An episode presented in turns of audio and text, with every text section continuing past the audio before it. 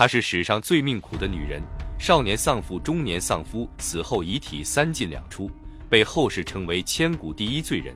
她就是晚清实际统治者慈禧太后，一生经历四朝，曾向十一国宣战，三次垂帘听政，实际掌权四十七年之久。那她为何会在屡战屡败的情况下宣战？又为何会被后世称为千古第一罪人呢？今天木鱼就带大家走进慈禧太后的传奇一生。慈禧生于道光十五年，是咸丰帝的贵妃。咸丰帝统治期间，大清内忧外患，不仅有英法联军入侵，还有太平天国反清农民运动，这些都让本就体弱多病的咸丰帝心力交瘁。于是他让精于书法的慈禧代笔批阅奏章。并允许慈禧发表一定的意见。大臣们多思想陈旧，认为后宫摄政是大忌，故群臣大都对慈禧十分不满。英法联军攻入北京前，慈禧随咸丰帝逃往热河，咸丰因病在热河逝世。皇太子载淳尚年幼，还不能独当一面，故咸丰临终前将以亲王载垣等八人任命为赞襄正武王大臣，辅佐同治帝载淳处理朝政。为避免大臣专权，咸丰又给了皇后以及载淳各一枚代表皇权的印章。载淳的印章由生母，也就是慈禧保管，希望他们能够相互牵制。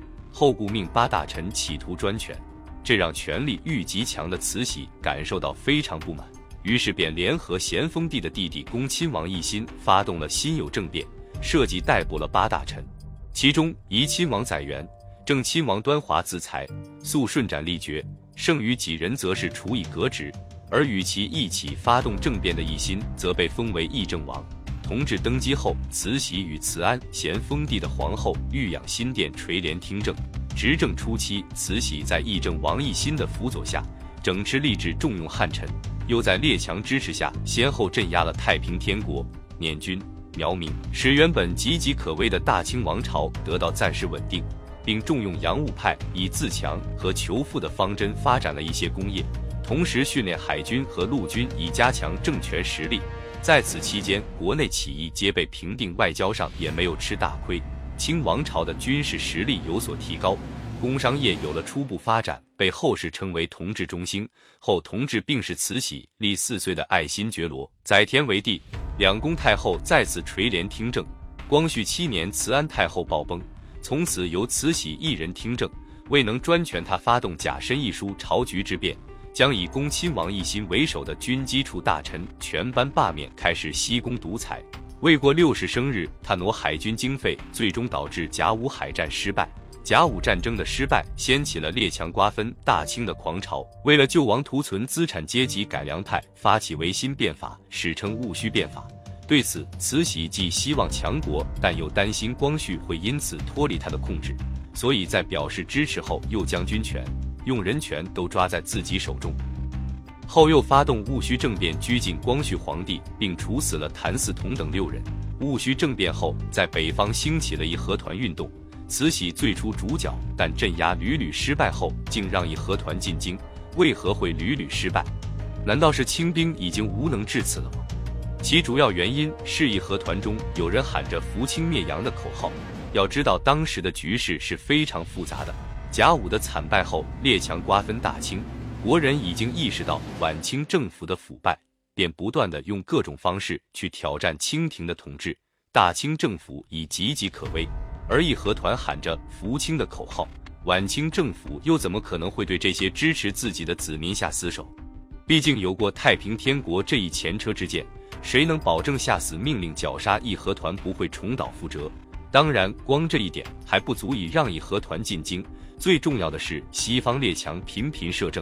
当初光绪之所以会发动维新变法，无非就是思想已经逐渐接受了西方的一些理念，且维新派靠山就是西方列强。西方列强亦希望大清能走君主立宪制，这样他们就能继续做生意，长久的获取利益。但变法失败了。光绪帝被软禁，维新派死的死，逃的逃，留在朝廷中的不是顽固派，就是守旧派。他们希望自己家的事情能够自己关起门来处理，谁知西方列强偏要干涉。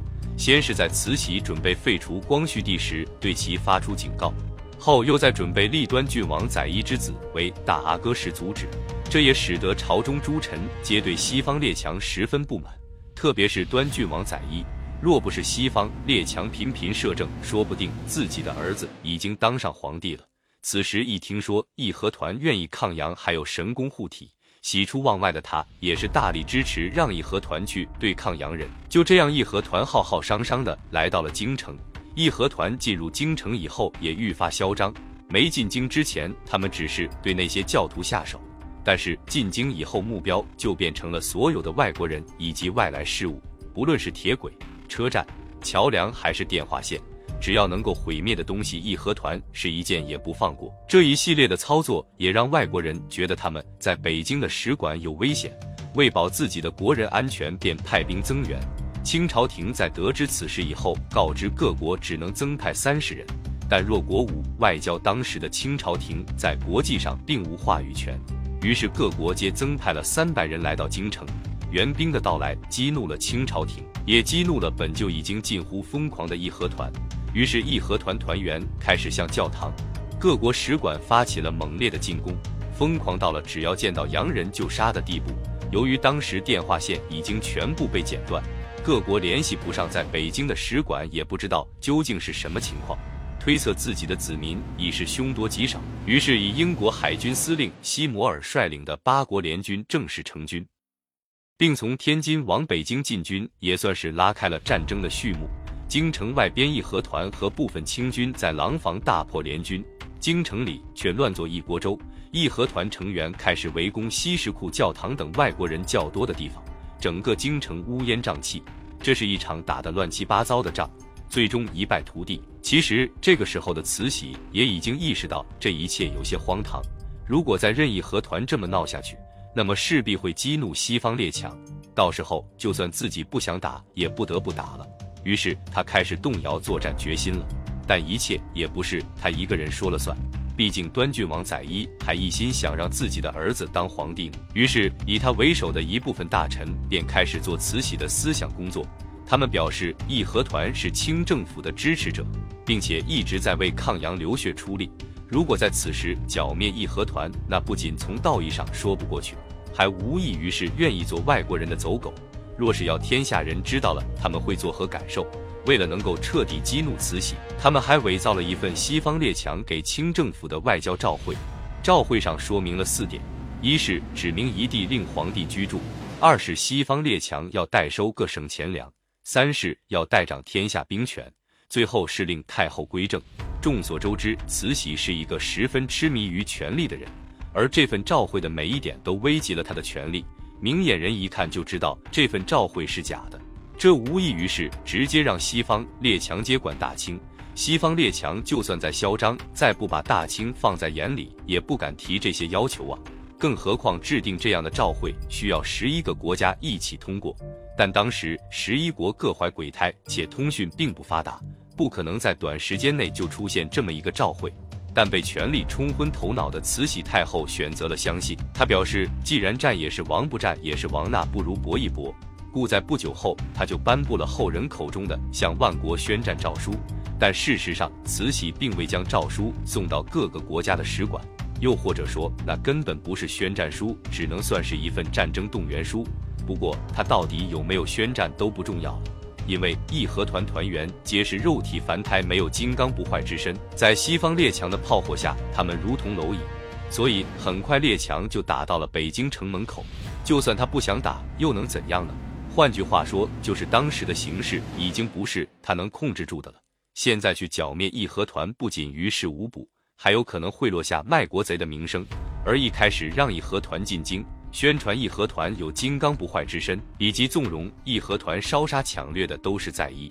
此时向十一国宣战，不仅能够除掉义和团，还能解决在意，让自己继续独揽大权，何乐而不为呢？至于天下百姓生活如何，这并不在他的考虑范围内。即使战后要赔偿西方列强，但他仍旧能做高高在上的老佛爷。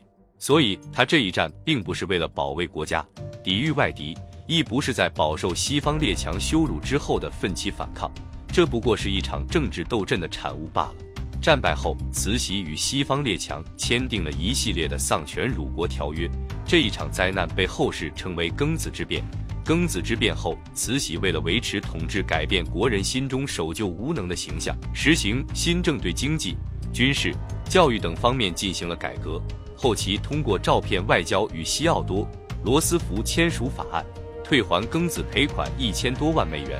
该笔资金主要用于主要支持朝廷官派留美学生，后其余七国也相继退款，总数约在海关银三亿两，在兴办教育事业方面起到了一定的作用。光绪三十四年，慈禧于中南海颐銮殿病逝，享年七十四岁。其遗言为此后女人不可欲闻国政。慈禧虽被后人称为千古罪人，但她也并非没有作为。他推行洋务运动，开辟了我国近代化道路。他废科举。办学堂，派留学，实行新政，对多方面进行改革，并兴办女学下禁缠足令，开了解放妇女之先河，是历史上首次推出君主立宪制的统治者。他虽迷恋权力，心狠手辣，但也命运坎坷，经历了丧父、丧夫、丧子等人间至痛和五次战争，就连死后也没能得到真正的宁静。先是军阀借演习之名，率其部下盗掘了陵墓。并盗挖慈禧临终时口含大如鸡蛋的一粒夜明珠。远在天津的溥仪得知此事后，赶来将他草草下葬。后为考古研究，其陵墓再次被打开。就这样，他的遗体三进两出，死也不得安宁。他固然可恨，但亦同样可。